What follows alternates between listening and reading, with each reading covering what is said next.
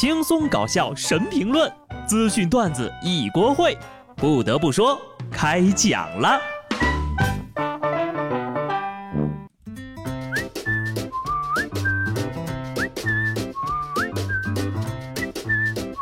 Hello，听众朋友们，大家好，这里是有趣的。不得不说，我是机智的小布。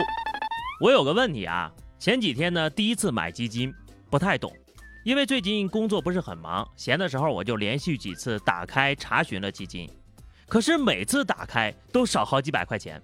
我就想问一下你们，这基金查询是需要手续费的吗？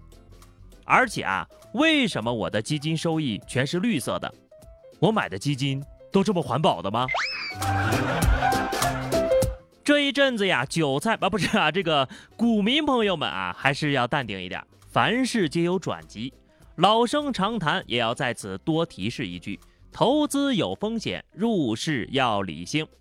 而且亏了钱也没有什么的，大不了好好的、堂堂正正的去打工，脚踏实地重新做人。虽然我没怎么读过书，不过我一直谨记一个道理。哪怕再穷再不济，凡事也要走正道，不要用旁门左道的方法。有困难找有关部门的人帮忙是正确的思路，但是呢，并不是全部的困难都是可以求助的。武汉有一个二十七岁的男子在城市留言板求助了啊，说想结婚，但是找不着对象，存了大概有二十五万多块钱。家里和自己都在努力的找，希望政府呢能够分配一个善良的女孩做对象。政府还真给他回复了。我国法律规定婚姻自由，禁止包办婚姻，建议多与异性接触，大胆追求，或者通过正规的平台相亲。低情商不行，高情商禁止包办婚姻。有网友呢还挖到了这个人的留言，原来呀他为自己的婚姻大事已经担心了一年多了。真是一个敢问，另一个敢回答呀！现在才想起包办婚姻的好来了。哎呀，你这样啊，还不如去找居委会大妈来的更实在呢。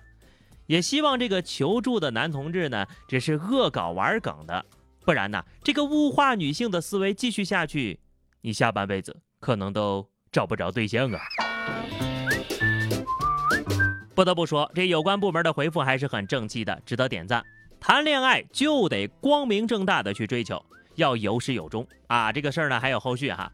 二十四号有一个姑娘呢看到了信息之后，主动联系记者求认识哈，说了今年最大的目标就是脱单啊。这看来这个城市留言板呢可以增加一个相亲的板块了哈。各位找对象的朋友要注意了，千万不要学这个人始乱终弃呀。浙江永康经济开发区派出所值班室接到了一起群众报警，说是在路边呢发现了一具用白布包裹着的尸体。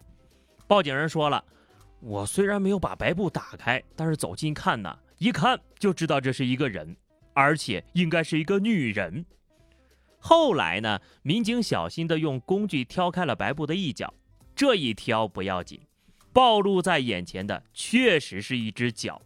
肉色的皮肤，脚指甲上还有鲜艳的指甲油，但是这哪里是一具尸体？这分明是一具被人遗弃的硅胶娃娃。负心汉啊，玩腻了就扔了，渣男！上班路上惊现无主尸体，这是社会的败坏还是道德的沦丧？欢迎收看今晚的《走进科学》，就这事儿啊，能连讲个三五集的。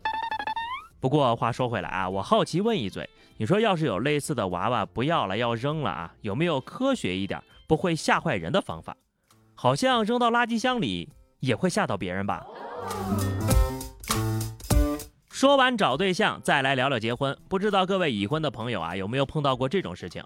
在四川南充，一对新人呢在广场拍婚纱照，有一位老奶奶呀就突然出现，说着恭喜恭喜，强行讨喜钱。这老太太年纪大呀，新人不停的避让，但她如影随形。目前，这位六十九岁的老太太因为涉嫌以滋扰他人的方式进行乞讨，被依法行政拘留了。还好六十九岁，多一岁都拿他没办法。讨喜钱是不可能讨喜钱的，没有正当的理由，你拿什么去陌生家里讨喜钱呢？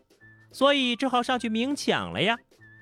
来得快啊！对方呢，如果不想浪费时间，大概率会直接给钱让他走人。当事人一旦妥协呀，这种贪便宜的人就会没完没了。所以下次呢，如果你也遇到这种情况的时候，千万不能放过，该报警及时报警。君子爱财，取之有道，有些便宜是万万不能占的。近日呀，有一位深圳的网友发现自己在闲鱼买的十块钱无门槛滴滴券，竟然是靠投诉司机获得的。第一次买的时候呢，说是要登录自己的账号，买家以为是搞什么内部兑换码之类的特殊方式，没多想，买了以后突然就收到一个通知啊，是滴滴客服的，说投诉已经处理。打开一看，原来是找了个理由投诉了司机。后来呀，另一位网友呢就私信了他。说这个打差评的虽然不会扣钱，但是会扣分，分低了之后就没法接单了。据说以前还有代叫半价的，直接打客服电话说双方已经线下付款了，这种情况呀，司机就一分钱都拿不着。而像是饿了么和美团的一些外卖无门槛券和半价券，似乎也是这么来的，投诉商家就能获得。虽然不知道这些人是怎么躲过审查机制的，但是用这种无耻的手段骗到优惠券，这种钱也要赚？这种钱能赚吗？知道真相之后呀，买和不买依然是个人的事情。反正如果是我，要是知道了是这种情况还要买的话，那肯定会愧疚的寝食难安。我个人觉得，评价一个人的标准，道德是首当其冲的。那么，你是一个拾金不昧的人吗？广州近日审议通过了《广州市拾遗物品管理规定》，规定提出，对于拾金不昧者或者处理拾遗物品有显著成绩的单位或者个人，予以奖励和表扬。公安机关呢，按拾获财物的价值的百分之十的金额，对拾得人给予奖励。怎么回事啊？这拾金不昧拾出了一股子拿提成的感觉，无底薪，拾一单给百分之十，拾两单百分之二十，量大是不是还能多奖点儿？鼓励大家拾金不昧是好事儿，但不知道这个钱是不是失主出的。万一钱是失主的，人家急用钱，给百分之十是不是有点多？如果不是失主支付，那随之而来的可能还有一些别有用心的人故意丢钱、演戏骗取奖励。不得不说，拾金不昧是美德，是一件善举，本不应该要求回报。但现实当中呢，有些人丢了物品被人捡回来。回来领的时候呢，连一句谢谢都没有啊！这种人实在是太多了。俺要是这种情况还是没有回报，实在也是有点气人呐。有的人呐，收人恩惠不感谢也就罢了，怎么还跟将丑报呢？湖南消防发布了一段视频，说是常德呀有两名少年把奶茶和零食放到消防站门口之后呢，这俩人掉头就走了。当消防员走上前去，发现两名少年早已离开。消防员随后表示。如果以后呢能够找到这俩孩子，将送上习题册，表达对他们的感谢。看到这个新闻，两个孩子估计藏得更深了。到底是什么奶茶呀？就这么不好喝吗？不得不说，消防员正在有效阻止下一个想送奶茶的少年呐。开个玩笑啊，警察叔叔还是很辛苦的，所以千万不要给人家添麻烦。江苏徐州一男子路遇查酒驾，停车留下妻儿，撒腿就跑，途中呢还摔破了自己的脸，最终被民警围堵在树林里。但是经检测呀，这男子体内的酒精含量为零。